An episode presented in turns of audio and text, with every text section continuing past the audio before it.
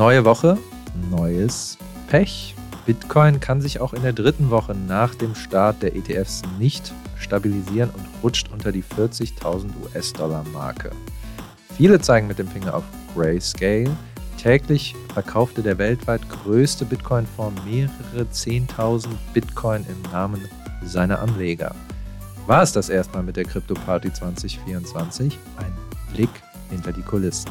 Außerdem, Crypto goes Mainstream, zumindest langsam. Und selbsternannte NFT-Zauberer streiken im Bitcoin-Land und legen die Blockchain fast lahm. Klingt weird, ist aber so. Und damit herzlich willkommen zum BTC Echo Recap Podcast. Mein Name ist Giacomo Mayhofer und an meiner Seite begrüße ich heute wieder den Kollegen Johannes McSwade. Hi, Johannes. Bist du nach der jüngsten Korrektur eher crypto-wrecked oder einfach nur pre-rich? Ja, moin, Giacomo. Ähm, ich würde gerne glauben, dass ich pre-rich bin. Ich glaube, ich bin vielleicht doch eher crypto-wrecked. Das Gute ist, wenn man nicht in sein Portfolio schaut an solchen Tagen, dann weiß man es einfach nicht. Kriegst du das hin? Ja, ich schaue die ganze Zeit immer wieder alle so, so vier Stunden so, ah, fuck, schon wieder Geld verloren. Nee, ich bin da diszipliniert, ja. Okay, musst mir vielleicht nachher verraten, wie du das machst.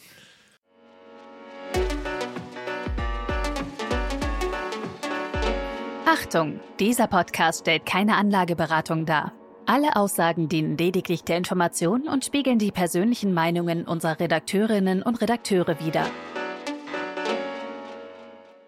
Der Redaktionsschluss für diesen Podcast ist Donnerstag, der 25. Januar um 14 Uhr. Am Dienstag stürzte der Bitcoin-Kurs unter die psychologisch wichtige Marke von 40.000 US-Dollar und riss den breiteren Kryptomarkt mit sich. Während einige Pessimisten darin den Beginn einer längeren Korrektur sehen, betiteln Optimisten den Vorgang als bullisches Verkaufen. Johannes, wann hört Grayscale endlich auf, seine Bitcoin auf den Markt zu schleudern?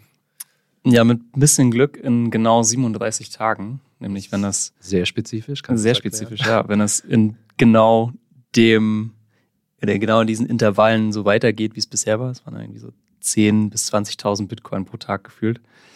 Und dann wäre der Bitcoin-Fonds von Grayscale wirklich innerhalb von einem Monat mehr oder weniger leer, wenn es so weitergeht.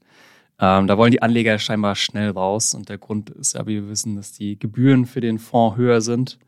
Und ähm, ja, die anderen ETFs ja günstiger sind. Das ist zumindest eine Erklärung. Ähm, ja, wie wir jetzt aber wissen, das kam jetzt im Laufe dieser Woche raus, ist ja einer der Kunden Grayscales FTX gewesen. Hm. Und FTX hat auch eine gute Milliarde verkauft diese Woche. Ähm, da sind irgendwie, weiß nicht, 22 Millionen Anteile auf den Markt geströmt. Da gab es einen Bericht. Und ja, das wird wohl auch ausschlaggebend gewesen sein für den Kursrutsch, zumindest in Teilen. Das sind immerhin zwei Drittel aller Verkaufe oder Verkäufe aus Grayscale. Genau, und wir sehen auch, dass sich jetzt seither die Abflüsse so ein bisschen verlangsamen bei Grayscale. Die sind immer noch da, aber das hat jetzt auf jeden Fall so ein bisschen nachgelassen. Und auch die Kurse stabilisieren sich ja Stand heute ähm, ein wenig. Die Frage ist ja, wie du schon gesagt hast, wie lange hält dieses Verkaufen aus dem Grayscale-Fonds noch an? Und ja, das Ernüchternde ist, Grayscale hat noch ordentlich Kanonenfutter, also mehrere hunderttausend Bitcoin, äh, die sie da halten, mehr als 20 Milliarden US-Dollar. Also rechnen kurz zurück, jetzt sind so drei bis vier Milliarden verkauft worden. Da ist noch ein bisschen was da, aber es ist auch unwahrscheinlich, dass es wirklich alles verkauft wird. Da gab es auch einen sehr ausführlichen Tweet von ähm, Andrei Dragos, heißt der Typ, äh, ist Kopf der ETC Group in Europa.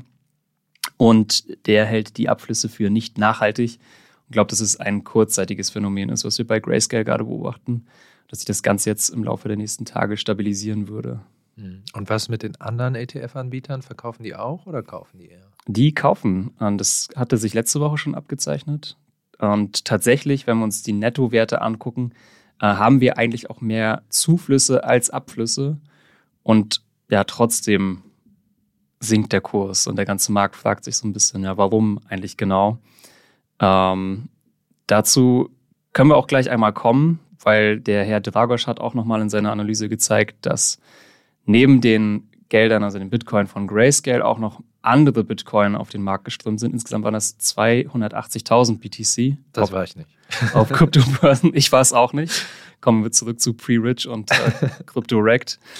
Ähm, ja, Grayscale nimmt davon mal mehr, mal weniger Anteile und tatsächlich handelt es hierbei um Wale, also mhm. Leute, die einfach 1000 Bitcoin im Wallet haben. Hut ab, wer so viel äh, Sets gestackt hat. Und ähm, ja, das sind, glaube ich, einfach nur Gewinnmitnahmen von diesen Entitäten. Ähm, und rückblickend war das eigentlich klar, dass der Bitcoin-ETF zu einem Sell the News Event werden würde, dass da viele Leute verkaufen wollen. Und das machen sie jetzt scheinbar auch. Vor allem große Institutionen, große Anleger. Ähm, sogar Long-Term-Hodler waren auch mit dabei. Da gab es einen Chart, der gezeigt hat, dass äh, Long-Term-Hodler, also jene Nutzer, die, glaube ich, ähm, Bitcoin für länger als 155 Tage gehalten haben, 600 Millionen US-Dollar verkauft haben. Wobei ich mich jetzt frage, 155 Tage macht dich zu einem Long-Term-Hodler, das ist ja doch ein bisschen wenig, ne? das ist ja nicht mal ein Jahr. Long-Term ist für mich eher, was ist für dich Long-Term? Zwei Jahre? Zwei Jahre, Drei. ein Jahr. Wenn du keine Steuern mehr zahlen ja. musst, dann bist du Long-Term.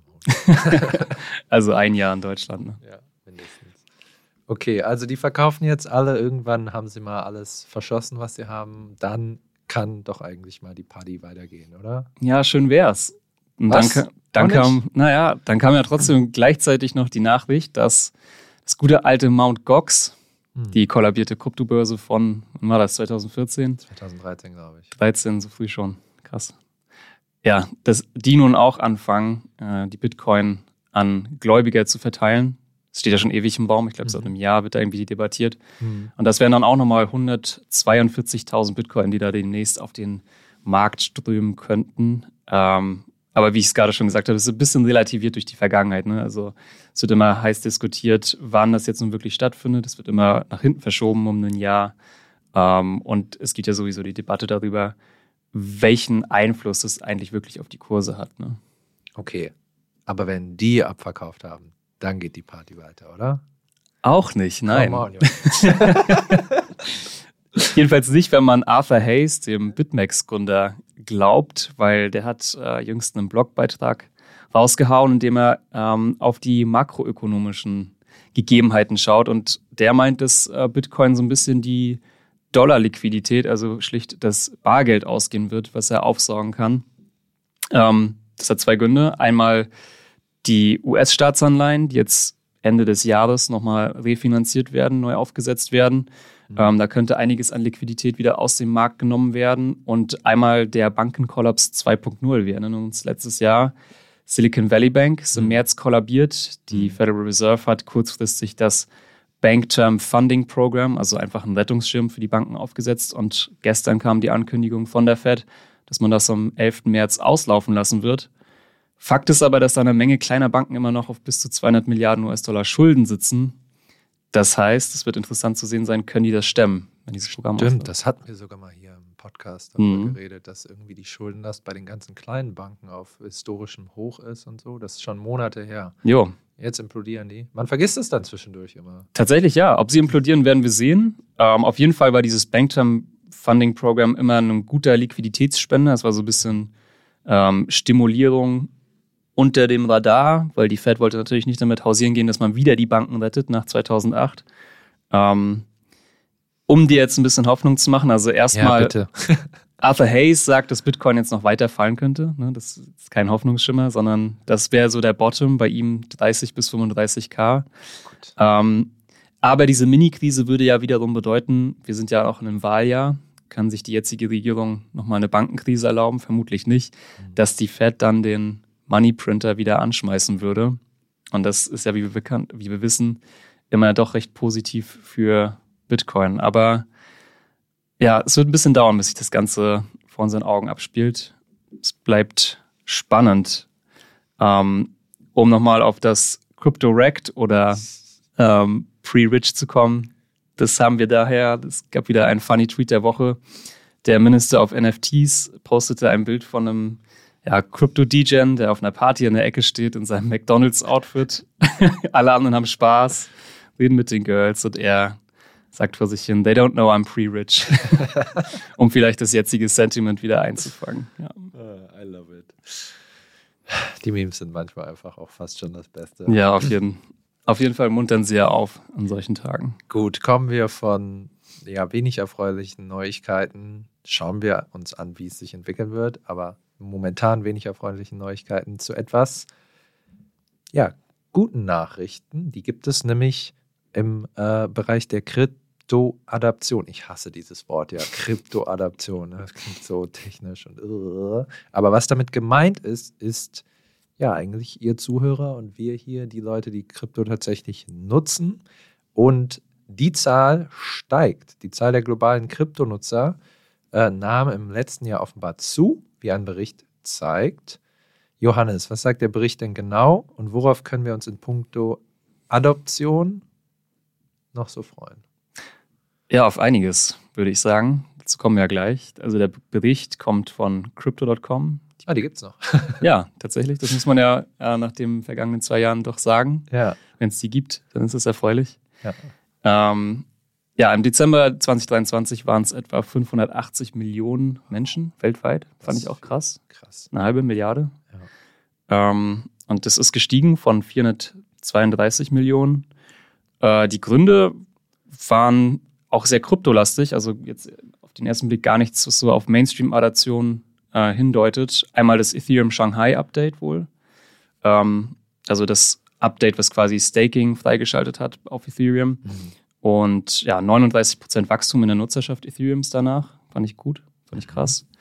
Und ja, natürlich die Kursrally bei Bitcoin in Antizipation auf den ETF-Launch. Wer hätte das gedacht? Wer hätte das gedacht, ja. Ich meine, was wir jetzt auch sehen, BlackRock, Fidelity, da strömen ja viele Bitcoin in diese ETFs. Da kaufen auch, denke ich, einige Babyboomer jetzt Bitcoin, weil sie das über ihre etablierten Finanzdienstleister machen können. Ne? Hm, da sehe ich auch immer funny Memes von irgendwelchen mm, Influencern, ja. die sagen, I told my mom to buy crypto und dann so richtig wütende SMS bekommen von ihrer Mutter, so, du wirst enterbt, weil es wieder gesunken ist. Mm, so, ne? Aber gut, naja, man kann ja hoffen, dass die jetzt nicht alle nach dem ETF-Launch, der ja nicht so geil gelaufen ist, abwandern.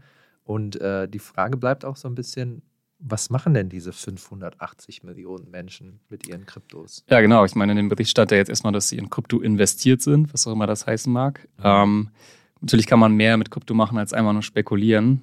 Zahlungen zum Beispiel, dafür wurde es ja ursprünglich erfunden. Und ja, da gab es auch eine Nachricht diese Woche, dass wir auf Twitter, pardon, X, mhm. äh, möglicherweise bald Zahlungen sehen. Ähm, Elon Musk hat ja gesagt, dass X die Everything-App, die Alles-App werden soll, und seit dem Wochenende gibt es da jetzt ein neues Profil, das nennt sich X Payments, was oh. ja schon mal sehr eindeutig auf Zahlungsfunktionen auf X hinweist. Und ja, jetzt bleibt natürlich die Frage, wie sehen dann Zahlungen auf der Plattform aus? Ne, das sind natürlich, wahrscheinlich könnte da PayPal und sonst was integriert werden, aber der gute Elon Musk ist ja auch ein Dogecoin-Fan, hat in letzter Zeit nicht mehr so viel darüber geredet, muss man sagen, aber ja, vielleicht können wir bald alle in Meme-Coins auf Twitter zahlen. Was meinst du? Realistisch oder nicht? Ah, diese Gerüchte gehen ja immer wieder hin und her. Hat ja sogar mal das Twitter-Logo ganz am Anfang durch mhm, den Doge und ja. ersetzt und so. Ah, I believe it when I see it. Ich halte es nicht für ausgeschlossen, dass das mal passiert, weil mhm. Elon Musk ein Freak ist. er ist einfach so und er liebt die Welt brennen zu sehen, habe ich dann. Ja, das, das stimmt. Ja. Ähm, ja, und es würde Sinn machen. Auf jeden Fall Krypto auf, auf X. Äh, ich, ich, ehrlich gesagt, ich glaube, das ist eine Frage der Zeit. Das kann aber auch noch ein paar Jahre dauern. Mhm. So. Aber wir haben auch einen PayPal-Stablecoin jetzt, der genutzt werden kann und so. Also das wird wahrscheinlich kommen. Aber wir haben ja auch zum Beispiel NFTs auf Twitter und so kurze Zeit gehabt und so war ja jetzt nicht der Burner. Also nur weil, weil es dann möglich ist, heißt das nicht, dass die Leute es alles benutzen werden. Ja, wurde auch vor kurzem wieder entfernt, ne? Wurde wieder entfernt, ja. ja auch so groß, oh, jetzt auf Instagram kann jeder seine NFTs. Mhm. Hat, hat, niemand gemacht. Deswegen schauen wir mal. Ähm, aber das war ja nicht das Einzige, ne, was diese Woche in Sachen Kryptoadaption passiert ist. Einer meiner Lieblingsprojekte hat auch eine neue Partnerschaft verkündet. Jo. Hast du mir erzählt, nämlich Helium. Kannst du mir erklären, was da passiert ist? Gerne. Helium kooperiert jetzt mit Telefonica. Das ist das Unternehmen hinter O2, oh. wer es nicht kennt. Ähm, angeblich der größte Telekommunikationsanbieter der Welt. Ich dachte auch, das wäre vielleicht sowas Amerikanisches, aber ich glaube, Telefonica kommt aus Spanien. Genau weiß ich es nicht. Ähm, ja, und die kooperieren jetzt mit Helium Mobile Hotspots. Wir erinnern uns zurück, Helium hat ja in den USA ein 5G-Netzwerk gestartet, mhm. wo man ja unbegrenztes Datenvolumen für 5 Dollar im Monat hat. Finde ich super. Weil das ist nämlich. Mit genau, Roaming, ne? Mit Roaming, ja. Das ist der Punkt. So, wenn wir eine starke Kryptoadaption sehen wollen, dann müssen wir auch besser sein als die bestehenden Systeme. Und wenn du mit deinem Handy für 5 Dollar unbegrenztes Datenvolumen hast, mit ja. fucking Roaming. Ich kann es ja. wiederholen. Weißt du, wie teuer Roaming ist? Ich war irgendwann letztens in Genf und habe mich dumm und dämlich bezahlt, weil ich es anmachen musste, mhm. damit das überhaupt funktioniert. Krass. Ja, ja also ich finde, äh, dann kann Aldi Talk auch nach Hause gehen, ne? ich benutze Aldi Talk. oh yes, ja, noch. aber bisher gibt es das ja nur in den USA. Ne? Das stimmt, ja. Und ich weiß auch nicht, ob es das in Deutschland geben kann oder wird, weil da kommen wir zur nächsten Sache, was sich nämlich zeigt. Ähm, häufig passiert das oder diese Adaption in Entwicklungsländern. Gut, die USA sind theoretisch kein Entwicklungsland, aber auf jeden Fall Testgelände für Helium. Ähm, nämlich da, wo diese Infrastrukturen noch nicht etabliert sind. Mhm. Man kann jetzt über die Digitalisierung in Deutschland streiten, aber Fakt ist, wir haben alle Zugang zu mobilen Daten über mhm. 5G oder im schlimmsten Fall in Anführungsstrichen nur 3G oder LTE. Mhm. Und ähm, ja, ich denke auch, dass sich das vor allem erstmal da in Ländern wie Mexiko auch durchsetzen wird, bevor wir dann tatsächlich was davon abbekommen. Ähm, aber ja, es, es, zeigt ja, dass Krypto so langsam in die Utility Phase übergeht. Und wer weiß, vielleicht sind wir ja dann irgendwann die Entwicklungsländer und nicht mehr Länder wie Mexiko, die dann ihre dezentralen Telekommunikationsnetzwerke über Blockchain und so weiter ausgebaut haben, während wir hier noch mit 5G oder LTE sitzen düster. Ich hoffe nicht. ich hoffe auch nicht, aber wir müssen uns ja weiterentwickeln. Ne? Ja, auf jeden Fall. Bisschen mehr Experimente wagen. Apropos, ja, wenn man noch etwas mehr Kryptos rumliegen hat, dann kann man ganz gut und gerne auch mal die Satoshis durch den Club werfen und etwas opulenter sein. Und dafür gibt es ja zum Glück NFTs. Mittlerweile aber auch auf der Bitcoin-Blockchain in Form von Ordinals. Und diese sind nicht gerade günstig, wie sich zeigt. Mir war ja das Thema eher ein Rätsel bisher, aber du, Giacomo, ähm, bist eigentlich hier unser Meme-NFT-Degen. Hm. Was zahlt man inzwischen für so ein Inscription-NFT auf Bitcoin?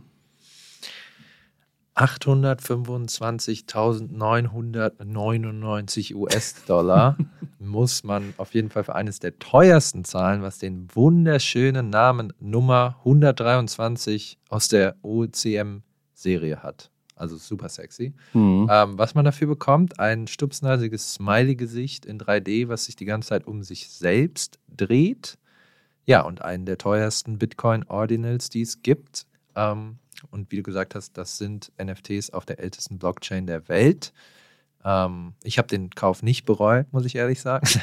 ich mache mir Spaß. Das ist weit außerhalb meines äh, finanziellen Rahmens. Also ähm, auch eher Crypto-Wrecked. Ich bin auch eher Crypto-Wrecked. Ich bin auch sehr NFT-Wrecked, muss okay. ich ehrlich sagen. Und auch hm. sehr Meme-Coin-Wrecked gerade. Ähm, aber ähm, Ordinals schaue ich mir auch nur aus der Distanz an. Ich habe selber noch nie einen Ordinal gekauft mhm. und bin da jetzt auch nicht tief drin. Ähm, aber nur um es nochmal äh, zu rekapitulieren, also Ordinals sind ähm, NFTs auf der Bitcoin-Blockchain, die es, glaube ich, seit ein, zwei Jahren gibt. So. Ich glaube, seit Januar, Februar letzten Jahres. Ja, irgendwann Anfang, also mhm. Anfang eines Jahres sind die gestartet. Äh, die sind ermöglicht durch das Ordinals-Protokoll. Und es gibt auch einen großen Unterschied zu anderen NFTs, äh, wo ja immer dieser Right-Click and Save-Witz ist, dass mhm. du sozusagen aber das Bild speichern kannst und dann hast du es, weil die NFTs nur einen Link zu einem Bild oder zu einer Musikdatei oder so ähm, geben. Hier wird tatsächlich das Kunstwerk direkt auf Bitcoin gespeichert und diese Ordinals, die boomen und die boomen schon lange. Ähm, 57 Millionen ähm, Einzelne Ordinals nennt man dann Inscriptions. Inscriptions zählt Bitcoin. Es kommen rund 50.000 bis 200.000 pro Tag hinzu. Und die machen teilweise rund 20 Prozent des Speicherplatzes eines neuen Blocks von Bitcoin aus, mhm. auch Blockspace genannt.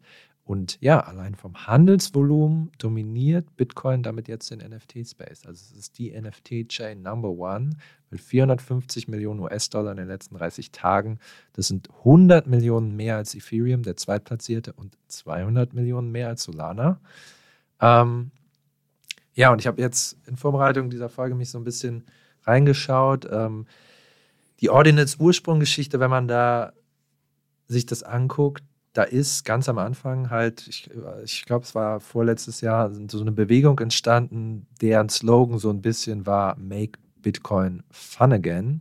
Und einer der Köpfe dahinter ist Udi Wertheimer. Hm, mit Blick auf die Bitcoin-Kurse bin ich da voll bei. Also ja, dem geht es nicht so sehr um die Bitcoin-Kurse. Der hat die, eine der ersten Ordinal ähm, Collections gelauncht, die Taproot Wizards, über die haben wir auch schon mal gesprochen. Ja. Hm. Das sind so kleine pixelige Zauberer, die aussehen, als hätte die jemand mit äh, Paint gemalt. ähm, sehr ulkig, sehr weird, aber die Idee dahinter ist halt, die Blockchain Bitcoin kann mehr sein oder muss mehr sein als nur virtuelles Geld oder ein Wertspeicher, ähm, soll ein Ort für Experimente sein, auch künstlerische Experimente, für Memes, für alles, ne, für Unterhaltung, für Kunst. Und dabei ist tatsächlich, kann man sagen, in den seitdem so ein heftiger Kulturkrieg entstanden, weil auf der anderen Seite haben wir die klassischen Bitcoiner, die sagen, ey, pff, nee, der Space auf Bitcoin ist sehr begrenzt, jeder Block hat ein MB, das ist verdammt wenig. Die sagen, hey, fuck your NFTs, wir wollen keine NFTs auf Bitcoin, sondern das ist, ein, das ist halt nur virtuelles Geld und ein Wertspeicher und es soll, war nie für mehr gedacht und soll auch nie mehr sein und eure NFTs sind Spam. Und ähm, Du hattest ja auch schon so eine Erfahrung, hast du mir ja vorhin erzählt, ne? Mm, jo, ich war am Wochenende auf einem Festival, da ging es um Geld und da waren tatsächlich auch ein paar Bitcoiner. Und ich habe mich dann so ein bisschen mit denen auch in eine Debatte gehabt, weil ich bin ja mehr so im Bereich Ethereum unterwegs und ähm, Bitcoiner, jedenfalls hartgesottene Bitcoiner, haben damit so ihre Probleme mit der Blockchain. Und da wurde vor allem dieses Argument der Unveränderlichkeit aufgeführt, hm. dass Bitcoin quasi unantastbar sei und halt nicht veränderbar ist nach Belieben.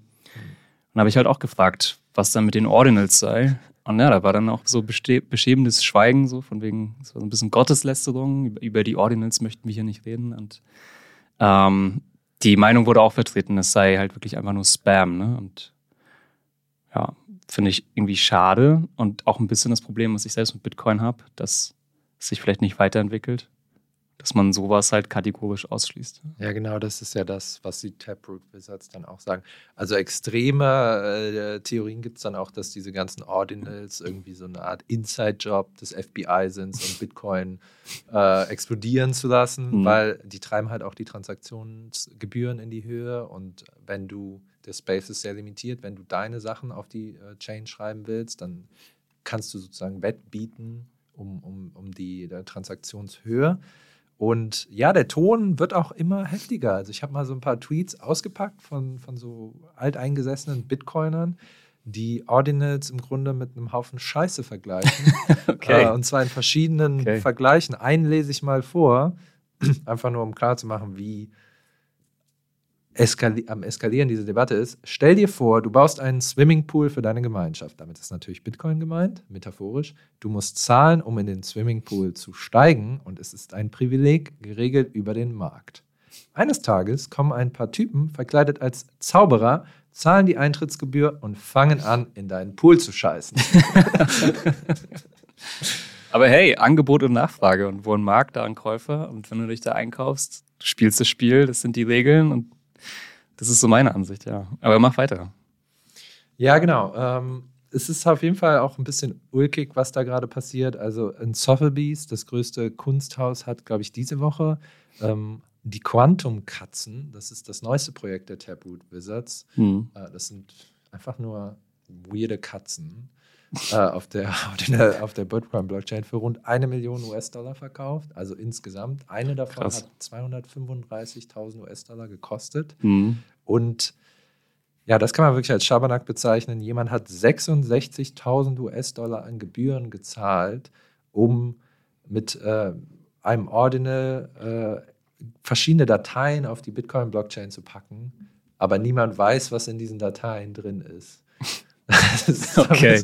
Ja, aber ich muss ehrlich gesagt sagen, ich finde solche Aktionen irgendwie cool. Also Mhm. es macht Bitcoin auch wieder cooler, spannender, witziger, so dieses Experimentelle. Ähm, macht einfach auch gute Laune. Ja, wenn ich so Sotheby's und Quantum-Katzen und Auktionen für eine Million Dollar höre, dann habe ich immer so ein bisschen Top-Vibes. Also ich denke dann immer sehr schnell an, wir haben die Spitze des Bullenmarkts wohl doch schon erreicht. Andererseits, welch ironie des Schicksals, wenn der nächste NFT-Boom auf Bitcoin und nicht Ethereum oder Solana stattfindet. Also ähm, als Bitcoiner wäre ich da vielleicht sogar ein bisschen stolz drauf, dass man offensichtlich auch Anwendungsfälle von vermeintlich optimierteren Blockchains adaptieren kann. Ja. Hm. Ja, da habe ich auch einen Artikel zu gelesen, wo einer gesagt hat, im Grunde Altcoins scheitern und im Grunde kann Bitcoin alles, was sie machen, aufsaugen, wenn es nur will, wenn es sich nur öffnen würde. Aber da habe ich absolut keinerlei äh, Wissen, um zu beurteilen, ob das stimmt. Aber ja, Mal gucken, ob die Bitcoiner das zulassen. Ne? das ist die Frage. Damit sind wir auch am Ende für die heutige Folge. Ich hoffe, keiner von euch Zuhörern scheißt in den Pool. Wenn, dann macht das doch lieber bei Solana. Spaß beiseite. Hoffen wir mal, dass der Bitcoin-Kurs sich über das Wochenende langsam erholt. Hannes, es war mir wie immer eine Freude, mit dir über die Crypto-News der Woche zu sprechen. Ja, mir auf jeden Fall auch. Eines muss man dieser Branche wirklich lassen. Langweilig wird es hier nie. Wenn euch Zuhörern und Zuhörerinnen der Podcast gefallen hat, lasst uns eine Bewertung in eurer App da. Ansonsten genießt das Wochenende. Wir sehen uns in sieben Tagen wieder. Bis Hasta